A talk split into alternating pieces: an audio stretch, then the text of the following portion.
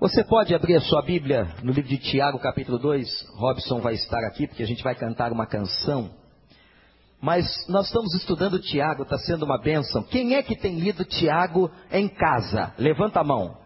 Que coisa boa, muita gente lendo Tiago. E aqueles que não estão lendo podem comprar uma Bíblia, pedir emprestado, que eu sei que você quer ler também. Então vamos ler todos. Agora nós estamos no capítulo 2, preste atenção, versículos 10 a 13.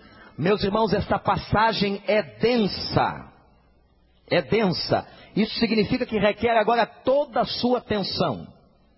Para que você possa compreender o que Tiago está querendo dizer dos versículos 10 a 13. Nós começamos o capítulo 2 na quinta-feira, última, e fomos até o verso 9. Estamos caminhando cada passo, cada versículo no estudo do livro de Tiago. Capítulo 2, verso 10.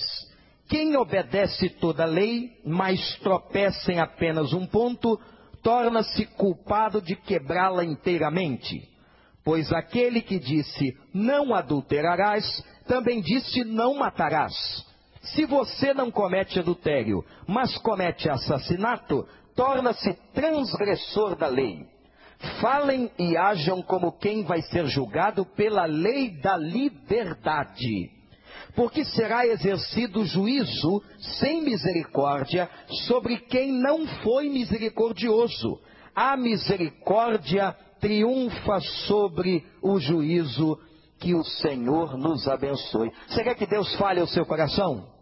Então nós vamos pedir isso a ele cantando agora. É um cântico lindíssimo que eu pedi para que o Robson colocasse no culto desta manhã, com uma letra muito linda. Eu me lembro que o Rafael Chedi já fez um solo deste cântico. Ele é muito lindo e ele é uma oração.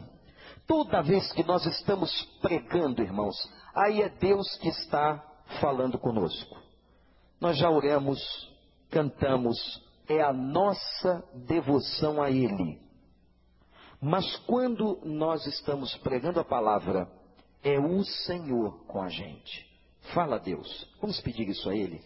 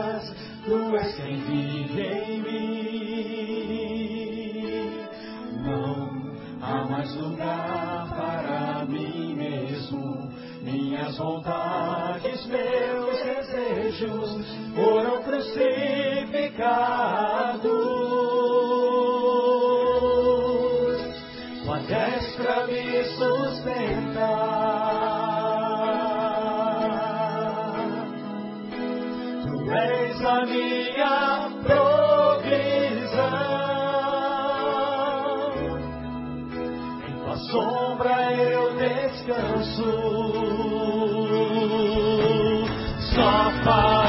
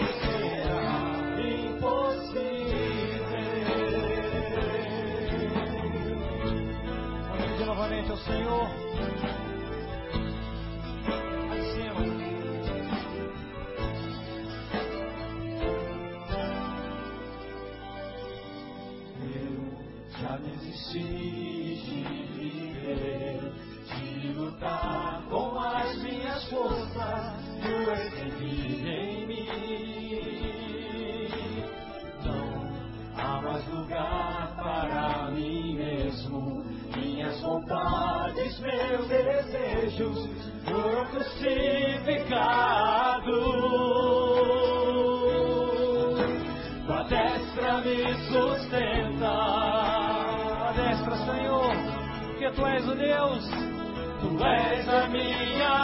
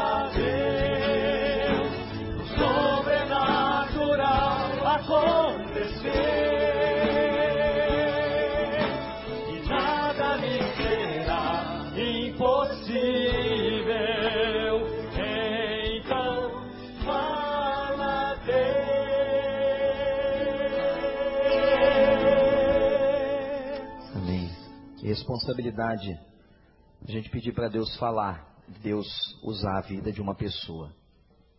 É muito difícil.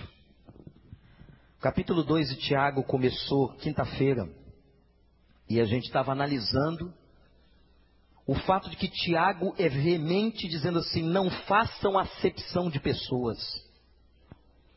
Isto é, não discriminem as pessoas, não tratem as pessoas com parcialidade. Se alguém entrar na igreja com um anel de ouro, naquela época era comum os ricos usarem vários anéis nos seus dedos, roupas caras e roupas finas, essas pessoas não podem ter um melhor tratamento do que aquelas que entram com roupas manchadas e até sujas. Tiago está dizendo que deve haver uma total igualdade na igreja. E não pode haver qualquer espírito de discriminação na igreja de Deus. Ele também fala dos ricos. Eu disse quinta-feira, com base na Bíblia, que não é pecado ser rico. É pecado amar o dinheiro acima de todas as coisas. Tem pessoas que vão ser ricas, nasceram em famílias com muitas heranças, muitas coisas.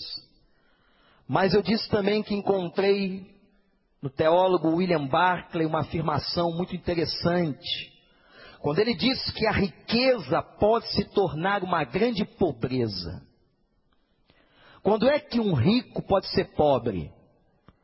Quando ele tem um coração presunçoso, cheio de altivez, uma pessoa cheia de onipotência, uma pessoa orgulhosa. É por isso que a Bíblia vai fazer a seguinte declaração: é mais fácil um camelo passar no fundo da porta estreita da cidade. A porta estreita da cidade era chamada de agulha. É mais fácil o camelo passar ali. Ele tinha que se abaixar com as suas corcovas, aquela coisa toda, aquele corpo grande. Ele tinha que se abaixar para passar quase que rastejando pela porta da cidade. E Jesus disse: é mais fácil o camelo passar pelo fundo da agulha do que o rico entrar no céu. Por quê? Por causa do amor ao dinheiro. O amor excessivo ao dinheiro é a raiz de todos os males. O que o mundo está passando hoje é por ambição, pessoas egoístas, pessoas que só pensam em si, em si mesmas, pessoas que só acumulam. Eu disse inclusive que uma das funções do dízimo é exatamente esta: tirar o ser humano do seu egoísmo, tirar o ser humano daquela coisa do ter, do ter, e ele aprender a devolver, aprender a dar, aprender a partilhar e a compartilhar. Tiago também fala do pobre, e Barclay diz assim: agora o pobre pode se tornar rico. Assim como um rico pode se tornar pobre, um pobre pode se tornar rico. Mas ele não está falando de dinheiro, não, gente. Ele está falando, assim como ele diz que pessoas ricas e que têm dinheiro são pobres, são pobres de mentalidade, são pobres de sentimento, são pobres de atitude, de ações, ele está dizendo também que pessoas pobres podem ser ricas aos olhos de Deus, generosas, coração aberto, como aquela viúva que foi ao gasofilaço do templo e deu tudo que ela tinha. Ela não deu quantidade, mas ela deu qualidade. A questão do dízimo é uma questão tão justa que é percentual. É percentual e não é valor. É percentual daquilo que você tem recebido das mãos do Senhor. Quinta-feira, então, nós falamos sobre acepção de pessoas, sobre ricos e sobre pobres. E agora vamos entrar propriamente dos versos 10 a 13, quando Tiago diz assim: aquele que quebrou um tio da lei é transgressor. Agora vejam a complexidade. Vamos olhar para a Bíblia de novo, porque eu disse que esse texto é denso. Verso 10. Quem tropeça em um ponto torna-se culpado de quebrar toda a lei. Verso 11. Se você não comete adultério, mas comete assassinato, quebrou a lei. Verso 12.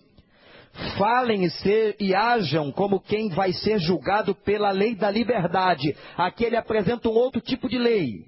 Verso 13.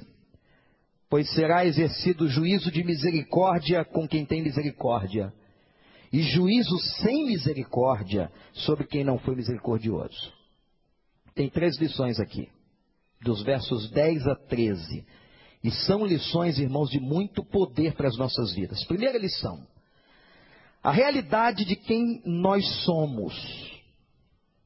Romanos capítulo 3, eu vou pedir que a Tamar venha aqui ler. Romanos 3, de 10 a 20. Carta de Paulo à igreja de Roma.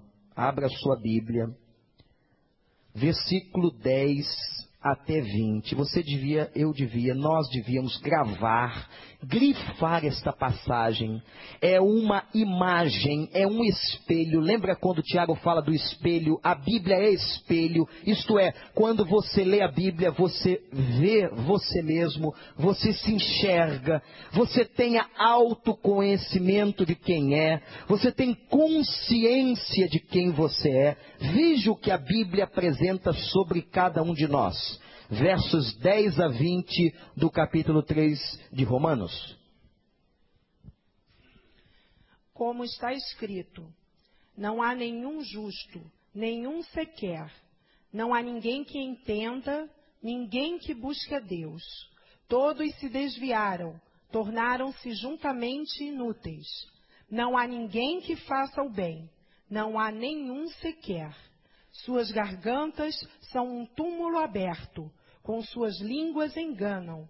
Veneno de serpentes está em seus lábios.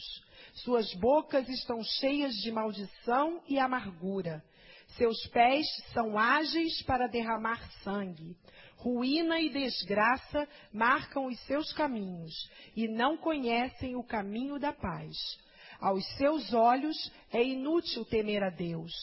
Sabemos que tudo o que a lei diz, o diz àqueles que estão debaixo dela, para que toda boca se cale e todo mundo esteja sob o juízo de Deus.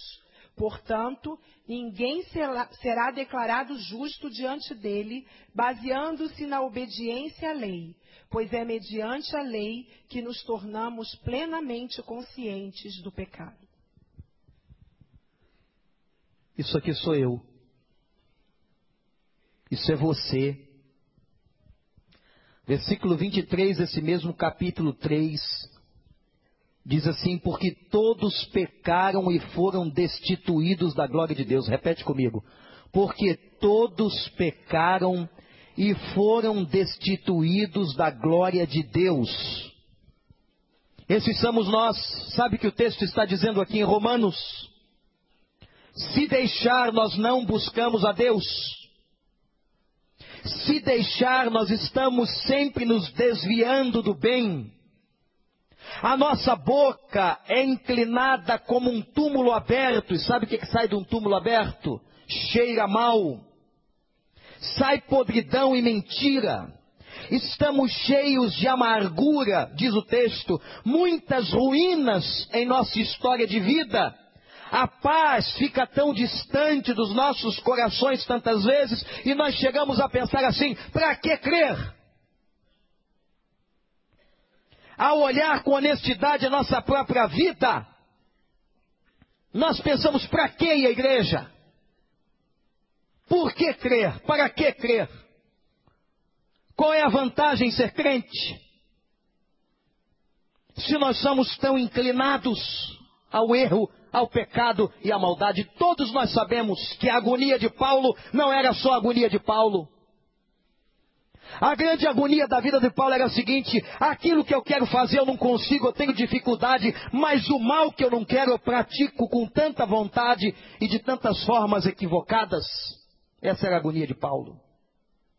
É a nossa agonia. Seja honesto, é a tua agonia, é a minha agonia. É sair daqui, irmãos, daqui a pouco, meio-dia, e praticar o que a gente ouve. E colocar em prática tudo aquilo que Deus tem nos falado com tanta clareza.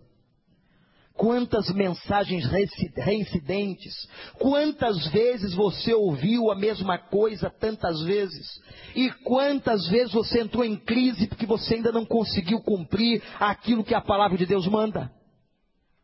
A crise de Paulo é a nossa crise de entendermos quem nós somos e o confronto entre aquilo que queremos fazer com o nosso espírito e aquilo que a nossa carne está inclinada é terrível. É uma angústia tremenda, mas serve para uma coisa: nós entendermos que todos nós estamos longe e não somos ainda aquilo que Deus espera de nós.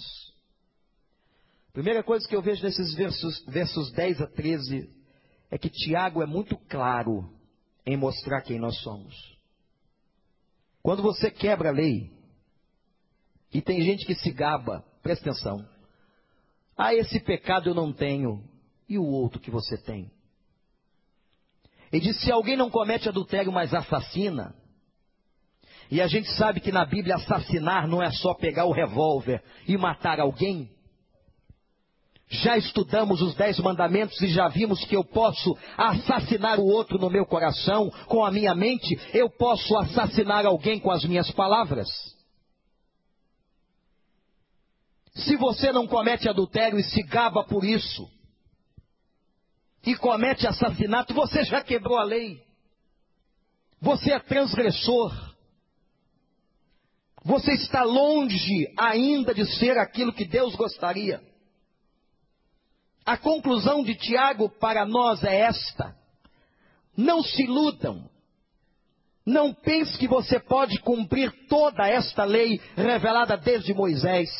Somos incompetentes na nossa carne, na nossa humanidade, na nossa fragilidade. Nós somos incompetentes. Mas então, a segunda lição maravilhosa que Tiago nos deixa quando ele fala da lei que liberta. Parece que ele está falando de uma outra lei e está mesmo. Ele está fazendo uma distinção entre duas leis. Presta muita atenção que o texto é denso. A segunda lei que Tiago está falando aqui é a lei do Evangelho e da graça de Deus. Então ele está colocando diante de nós a realidade de duas leis. A primeira lei foi a lei revelada em Moisés, a partir do Decálogo, a partir dos Dez Mandamentos, lei que foi estendida ao ponto até da lei do Velho Testamento se preocupar com a comida do povo. A lei se preocupava inclusive com as práticas sexuais de um casal, com a vida de higiene de uma mulher para que os irmãos entendam onde a lei chegou. A lei que vem a partir do decálogo que Deus deu a Moisés no Sinai. E ela se estende, e ela se expande, e ela cresce. A esta lei, Tiago vai dizer: nós não conseguiremos cumpri-la totalmente. E para que esta lei veio até nós? O objetivo da lei em Moisés era primeiramente mostrar a vontade de Deus ao homem. Segundo motivo, mostrar para nós o nosso pecado. Você só passa o sinal de trânsito vermelho e sabe que você transgrediu porque é uma lei. E a lei diz que você só deve avançar em sinal verde. Quem revela o erro é a lei. Entenda, irmãos. Quem veio mostrar para nós que somos pecadores foi a lei. Foi a lei que disse o seguinte: se você fizer isso, você é pecador. Como nós fazemos isso, então, consequentemente, somos pecadores. Mas a lei mostrava também o que Deus queria de nós. Ora, então, na lei mosaica e na lei do Velho Testamento, estamos diante de um dilema. Qual é o dilema? Uma lei que Deus colocou diante dos homens e os homens não podem cumpri-la. Deus colocou uma lei como dizendo o seguinte: esta é a minha vontade estes são os meus desígnios, é isso que eu quero para a vida de vocês. E ao mesmo tempo, esta lei revelatória mostrou-nos que nós não conseguimos cumpri-la. Agora vamos falar da segunda lei, que é a lei que Tiago está dizendo, que é a lei da liberdade. A lei da liberdade é a lei do Evangelho. O que, que Cristo veio fazer, irmãos? Presta atenção. Vocês se lembram quando ele disse: Eu vim cumprir toda a lei? Porque eu e você não podíamos cumprir? Porque eu e você somos incompetentes para cumprir? Então alguém veio e cumpriu em nosso lugar toda a lei. Essa lei tão vasta incluía inclusive a questão batismal, porque quando Jesus Cristo foi ser batizado, ele não tinha pecado, não tinha do que se arrepender. João Batista foi muito coerente, aliás, era um grande pregador, e disse: Eu não posso batizar o senhor, o senhor vai se arrepender de quê? Jesus disse: Você vai me batizar para que se cumpra toda a lei. E na hora do batismo de Jesus, ele recebe, eles recebem aquela voz audível que diz: Este é o meu filho amado em que eu tenho muito prazer. Por que, que Deus tinha prazer no seu filho? Porque ele cumpria toda a lei. Agora nós vamos entender o termo da justificação, que Romanos 5 fala. Quem é a pessoa justificada? O que é justificar? É alguém que declarou você justo. Quem é que justificou a gente?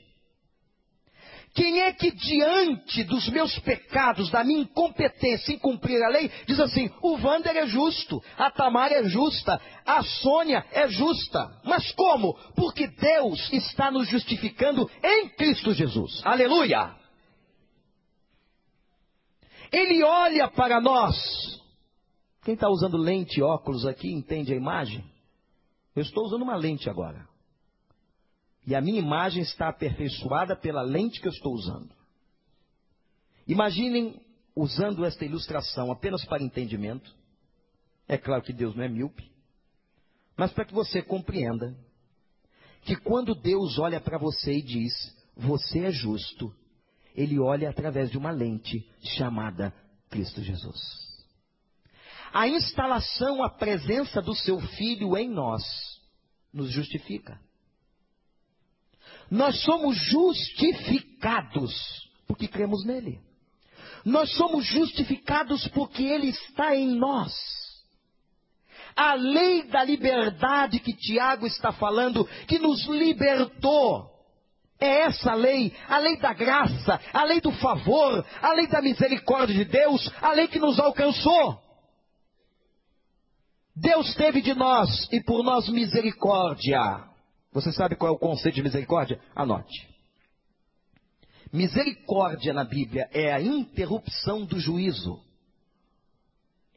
O que significa isso? Ora, se eu não conseguir cumprir a lei, se eu não consigo fazer o que Deus manda, eu mereço então receber as punições que a lei apresenta. O que foi fazer aquele, aqueles doutores, o que foram fazer aqueles doutores com aquela mulher pega em flagrante adultério? Eles estavam certos. A lei dizia: uma pessoa pega em flagrante adultério, seja apedrejada em praça pública. O único erro que eles cometeram é que eles deixaram o homem escapar, só levaram a mulher para levar as pedras. Eles estavam certos. Das dos momentos mais difíceis aos nossos olhos de Jesus. Como é que ele ia sair dessa? Se Jesus diz assim, podem apedrejar, ele está incitando um lixamento público. E se ele diz não apedreja, ele está quebrando e indo contra a lei de Moisés. O que ele faz? É o único texto na Bíblia que Jesus escreve. Não sabemos o que, e ele foi escrevendo com o dedo no chão. Alguns comentaristas, imaginando que Cristo estaria escrevendo, dizem, ele começa a escrever os pecados dos fariseus. Você não foi pego em flagrante adultério, mas você mente, você é hipócrita, você é maledicente. E quando ele terminou de escrever com o um dedo no chão, ele diz assim: Ok, quem não tiver pecado, que atire a primeira pedra. A Bíblia diz que dos mais velhos, isto é, daqueles que mais conheciam a lei, foram se retirando um a um, porque não tiveram coragem, ousadia para apedrejar a adúltera. Aí depois Jesus foi tratar com ela no particular. Jesus nunca expõe o pecado das pessoas.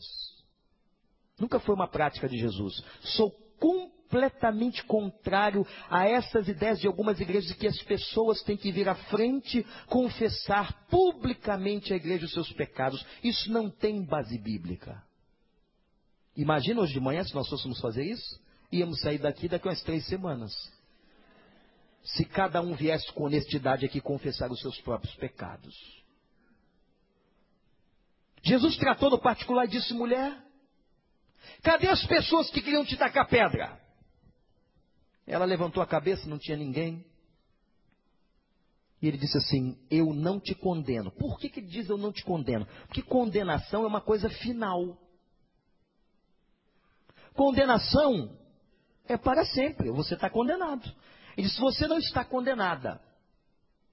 Porém, aí ele trata do pecado da mulher vai e não faça mais isso. Não desobedeça. Não volte para o adultério. Ele trata do pecado. E aquela mulher, então, diz a Bíblia, vai embora com aquele aconselhamento, com aquela diretriz. E só a história sabe se aquela mulher obedeceu. Ora, irmãos, o que Cristo veio trazer a nós é a lei da liberdade. O que Cristo veio trazer a nós é misericórdia, interrupção de juízo. Se nós, diz o livro de Lamentações, se Deus de nós não tivesse tido misericórdia, nós já teríamos sido consumidos. Anote isso. Todos nós que estamos aqui, até nós que posamos de santarrão, estaríamos mortos. Não há um justo sequer. Não há uma pessoa que pratique o bem. Não há uma pessoa que na sua, carne, na sua carne faça completamente a vontade de Deus. Estamos todos debaixo da mesma condenação. E só seremos salvos pela graça. Aleluia. E aqui entrou outro ponto de doutrina, muito sério. Essa história que algumas igrejas pregam de que você, por méritos próprios, tem que se santificar para entrar no céu. A santificação é um ato de Deus. Pai, santifica-os na verdade, a tua palavra é a verdade. Entrar no céu não é meritório, não é por mérito. Eu tenho que me colocar debaixo da graça do Senhor e dizer: Senhor, eu sou incompetente para ser santo, eu preciso do Senhor, eu preciso que o Senhor me ajude, eu preciso que o Senhor me dê força, eu estarei renunciando, fazendo aquilo que eu tenho que fazer, mas eu preciso da tua graça. Nós temos feito há muitos anos congresso de santidade nesta igreja, vamos fazer de novo este ano, para aprendermos que santidade é ato que vem de Deus. É Deus quem santifica. E a nós, cabe-nos, nos colocarmos debaixo de, da mão de Deus e dizer: Senhor, eu sou incompetente. Senhor, eu sou fraco, eu não consigo, eu quebro a lei. Eu não quebrei aqui, mas eu quebrei ali. Eu preciso do Senhor, eu preciso da tua graça, eu preciso da tua misericórdia. E Deus é tão bom, tão bom, que você sabe o que ele fez hoje de manhã? Pela sua vida, a primeira coisa que ele fez, renovou a misericórdia. As misericórdias do Senhor se renovam todas as manhãs. Quando você acordou, você merecia ser fulminado. Mas eu não fiz nada de noite, fez. Você está carregado. E Deus olha assim e renova a misericórdia interrompe o juízo e olha para você e diz assim: Meu filho é santo. Ele é santo. Por isso que a Bíblia nos chama de santos.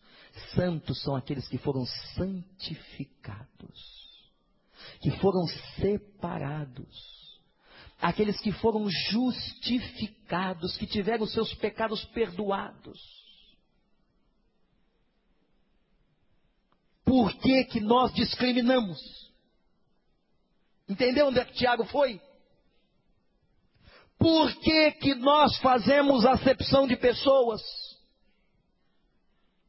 Por que, que nós somos tão hipócritas de acharmos que somos melhores do que os outros? Se a Bíblia iguala-nos, se a Bíblia nos coloca no mesmo grau de necessidade, de fragilidade, de pecado, por que que nós fazemos acepção de pessoas? E nos achamos mais santos do que os outros? Cuidado, meu irmão. Cuidado com um crente que vive vendendo bandeira de moralidade. Eu tenho medo desses caras. E dessas pessoas que se apresentam vendendo bandeira de moralidade. Eu sou tal. Eu já vi muita gente fazer isso. Vi mesmo, como pastor, vi muita gente fazer isso. Mas eu também sabia da história toda. Da história pregressa. Do que ficou para trás. Nós não temos condições, nenhum de nós, de levantarmos bandeiras, nós temos que levantar só a bandeira, irmãos, da graça e da misericórdia. Amém? Porque fazem acepção de pessoas. Somos incapazes.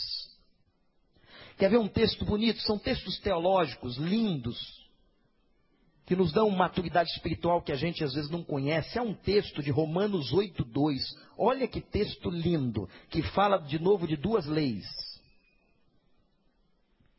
Tiago falou da primeira lei e de uma segunda lei que era a lei da liberdade. Olha o que Paulo está falando. Romanos 8,2 diz assim: a lei do espírito de vida. O espírito de vida aí está em letra maiúscula, é uma referência ao Espírito Santo. A lei do espírito de Deus, o espírito da graça, me libertou da lei do pecado e da morte. Aleluia! Eu agora estou livre. Eu não carrego mais as minhas culpas, porque o Senhor pregou todas na cruz. Aí agora vem o problema de Bonhoeffer. O problema de Bonhoeffer, preso nazista, alemão, que professava fé em Cristo Jesus. Bonhoeffer era crente. E naquela época ele começou a ouvir o seguinte: ora, se a lei do espírito de vida me libertou da lei do pecado, eu agora estou livre, não tem problema pecar. E essa é a mentalidade de alguns. Não tem problema pecar. Primeiro que o pastor não sabe. Os meus amigos da igreja mais íntimos não estão aqui. Eu estou sozinho, ninguém vai saber. Ninguém. Eu posso. Essa mensagem é diabólica.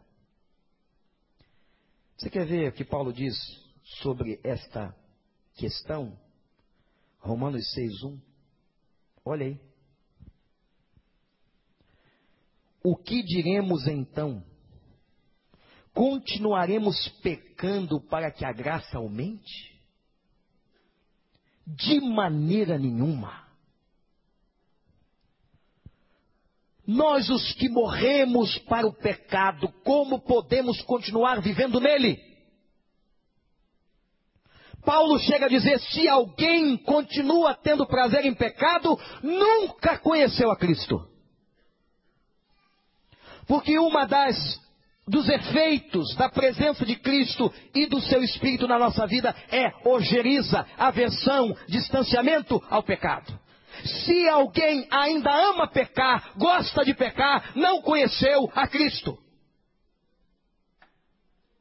Não é porque a graça de Deus é grande e maravilhosa e nos perdoa, e nos perdoa que eu vou continuar pecando. E a questão de Bonhoeffer era essa.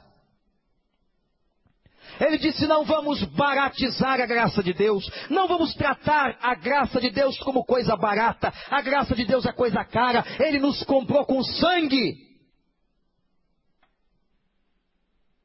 Ele nos comprou com sangue. Por isso, irmãos, é que o fato da lei da liberdade estar sobre nós não nos autoriza a pecarmos. Alguns anos atrás, na cidade do Paraná, no estado do Paraná, surgiu uma teologia maléfica que dizia: o crente não peca mais. E recentemente eu soube na cidade de São Paulo que esta ideia demoníaca voltava ao seio das igrejas. A gente tem que, tomar, tem que tomar muito cuidado com as heresias que andam no nosso meio. E são muitas. Liberava e os pastores liberando as pessoas para fazer o que quisessem, porque na verdade o crente não pecava, ele estava dissociado da carne. Uma loucura só. O que nós não podemos fazer é baratizar a graça de Deus. Ele nos salvou.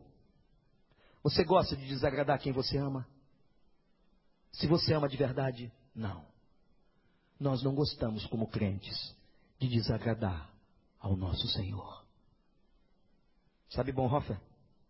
Morreu. Martirizado pelo sistema de Hitler, porque confessava o nome de Jesus. Eu não vou baratizar a caça. Teve um missionário nosso que estava para morrer. E a filha disse: Pai, fala só o que eles querem ouvir. Negue a Jesus com os lábios. Porque Jesus sabe que o coração é dele. E ele disse: Não, filha. Tudo que eu falo e o que eu faço é a minha vida. Eu não tenho como falar com a boca de uma coisa que o coração não sente. Eu amo Jesus. E aquele homem morreu. não temos qualquer autorização de baratizar a graça. Não é pelo fato de que Ele nos justificou, Ele nos purificou, Ele interrompeu o juízo, Ele nos está fazendo viver na era da graça e do Espírito Santo que nós vamos pecar. Primeira coisa e grande lição do texto: somos pecadores, quebramos a lei. Segunda, temos a lei que nos liberta, que é a lei da graça. Terceira e última lição nós temos que praticar isso com os outros. O que Tiago está dizendo é que a mesma graça que esteve sobre você, a mesma misericórdia com que Deus tratou você, você tem que tratar o outro. Esse é o problema de Tiago. E ele vai continuar falando isso. Hajam com as pessoas com a mesma graça e com a mesma misericórdia. O Sermão da Montanha, em Mateus 7, verso 12, Jesus vai dizer: Tudo, tudo que façam aos outros é aquilo que vocês querem que façam com vocês. Esse ponto, irmãos, me leva a uma janela eclesiástica na igreja do recreio, que é a janela da disciplina. Falamos isto algumas vezes do púlpito, reiteramos nas nossas classes. Qual é o processo disciplinar desta igreja? É o processo baseado em Tiago 2, 10 a 13. É o processo de Jesus com a mulher pega em flagrante adultério. Mas é engraçado como algumas pessoas, ainda na velha lei, exigem a punição e o massacre do pecador. Pastor, esse tem que ser apedrejado. Como a gente não pode, que estamos numa geração moderna, tem que ser excluído. Esse tem que ser punido. Como é que se trata pessoas que cometem delitos e pecados? Da mesma maneira que Jesus as tratava. O processo disciplinar da igreja é o processo restaurador. De buscar aquele que está afastado ou em pecado, como nós dizemos, aliás, esse termo é um termo que tem as suas dificuldades teológicas, o que, que é estar em pecado? Como se nós não praticássemos sempre pecados. Mas o processo de disciplina tem que ser o processo da restauração. Eu prefiro a pessoa aqui ouvindo a palavra do que excluí-la para fora da igreja. Na esperança de quem vai mudá-la é a palavra de Deus. Não sou eu como pastor, não é a minha mentalidade, não são os meus conselhos pessoais. O que muda uma pessoa é a palavra. Quem convence o homem do pecado é o Espírito Santo. Mas o que irava Tiago e o que nos ira muitas vezes, e lembre-se que não pode passar da noite, é as pessoas que erram, que cometem delitos e pecados exigirem a punição do outro. Quando é com o outro é fácil. Mas que é, quando é com meu filho, quando é com meu marido, com a minha esposa, com meu irmão, aí o clamor é por misericórdia. Mas quando é sobre o outro, senta o chicote. E Tiago está tratando disso. Jesus Cristo, quando estava exercendo seu ministério, lembrou de um texto de Isaías que eu cito muito aqui do púlpito, de que ele não veio esmagar a cana quebrada, lembra do texto? E nem apagar o borrão que fumega. Uma pessoa que está no erro já está sofrendo. O próprio erro já a conduz a sofrimentos terríveis. Eu também já presenciei pessoas que fui conversar com elas e elas estavam vivendo vidas totalmente tortas. Não estou muito bem. Essa é a afirmação de muitos, verdade? Estou muito bem, está tudo tranquilo. Mas a gente sabe biblicamente que lá dentro do coração não está bem, não. Que ninguém que se aproxima de Deus, está perto de Deus, consagrado a Deus, vive certas situações. Nós podemos até dizer que estamos bem, porque temos vergonha das pessoas. A igreja tem que se entender como um grande hospital de restauração, em que nós estamos sendo tratados pelo mesmo Espírito. O único caso bíblico em que a Bíblia diz: tirem do meio de vós, são aqueles anátemas que blasfemam, que não querem nada, que estão às vezes no meio da igreja para criar confusão, ou para espalhar heresia, pregando doutrinas contrárias aos fundamentos da fé. A esses, diz o texto, considere-os anátema. Mas a todos aqueles que erram, mas que querem acertar com Deus, trate-os com misericórdia. E aí Tiago diz assim: a mesma lei com que vocês foram tratados, a lei da graça e da misericórdia, tratem os outros. E ele faz duas advertências muito sérias. Primeira, advertência. Será exercido juízo sem misericórdia sobre quem não foi misericordioso. E Tiago está grifando palavras de Jesus. Bem-aventurados misericordiosos, por quê, gente? Quem conhece Bíblia? Alcançarão misericórdia. Olha só o que a Bíblia está dizendo.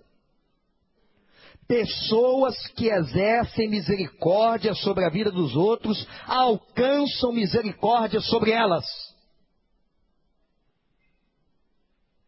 É uma advertência tremenda que Tiago está fazendo. Mas sobre aqueles que não tratam com misericórdia. Eu já vi muita gente não tratando com misericórdia. Senta o sarrafo. E depois, lá na frente, lá na frente, a coisa recai contra a sua própria casa. A coisa recai contra a sua própria vida. É gesto disciplinar, isso é bíblico. Para que nós aprendamos a exercer a misericórdia. Você se lembra da oração do Pai Nosso? Pai Nosso que estás nos céus, quem conhece? Santificado seja o teu nome. Venha a nós o teu reino, seja feita a tua vontade, assim na terra como no céu. O que mais? O pão nosso de cada dia nos dai hoje. Hã? Condição. Jesus que está ensinando. Perdoa as nossas dívidas na mesma proporção que nós perdoamos as pessoas. É muito fácil. Entender, fazer não, entender. Se eu não perdoo a dívida do outro comigo, eu estou em débito diante de Deus. Como é que eu posso dizer perdoo as minhas dívidas se eu não perdoei o outro? Estou em débito. Mas ele diz: assim como eu perdoei, liberei perdão sobre a vida daquela pessoa, Senhor, o mesmo perdão, pela graça, derrama sobre a minha vida e sobre os meus pecados. Segunda grande advertência de Tiago é que a misericórdia sempre triunfará sobre o juízo. Que coisa linda. O que prevalece não é o juízo. O que prevalece, irmãos, é a misericórdia. Essa misericórdia e dessa misericórdia que a igreja é composta. Se dependesse dos legalistas, daqueles que estão amarrados na lei de Moisés, que não entendem a graça de Deus, que não entendem a misericórdia, não haveria uma igreja de pé. Que ninguém consegue viver num sistema de chicote. Ninguém. A nossa vida já é dura demais neste mundo, segundo Cristo, no mundo tereis aflições, para a gente chegar e viver numa igreja debaixo do chicote. Mas a igreja vive e sobrevive pelo entendimento da graça e de pessoas que exercem misericórdia. Que conseguem olhar para o irmão e dizer: Você errou sim, meu irmão, mas eu vou orar com você e quero te ajudar para que você não erre mais. E quero pedir a tua ajuda para que eu não cometa erros que eu tenho cometido. Isso é cristianismo. Cristianismo não é apontar o dedo para o outro e decifrar os seus pecados, mas é exatamente essa troca da misericórdia e da graça. Do mesmo jeito que o Senhor exerceu misericórdia sobre você, exerça sobre as pessoas. Começamos esta preleção de Tiago 2, 10 a 13. Hoje à noite vamos continuar o capítulo 2, terminando o capítulo 2, quando ele fala da grande polêmica da fé e das obras, do que é fé de verdade e o que é fé de mentira. Mas começamos falando assim, ou cantando, fala Deus. E a pergunta agora, Deus falou?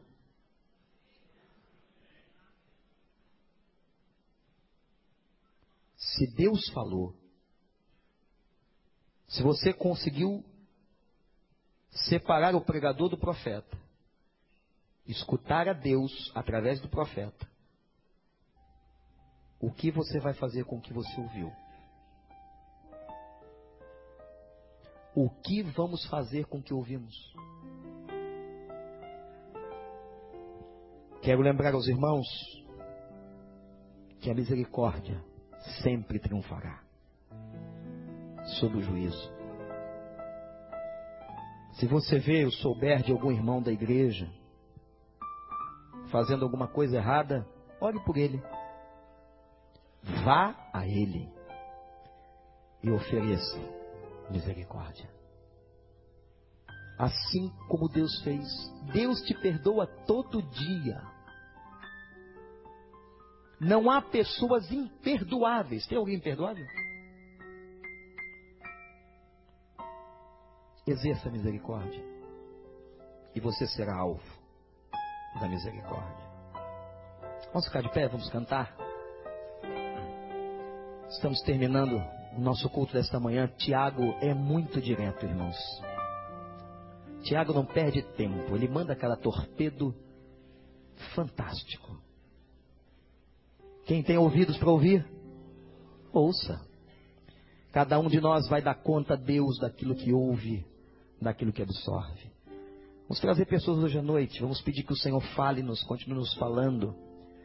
Essa noite vamos falar sobre o restante do capítulo 2, que tem sido esse livro uma bênção nas nossas vidas.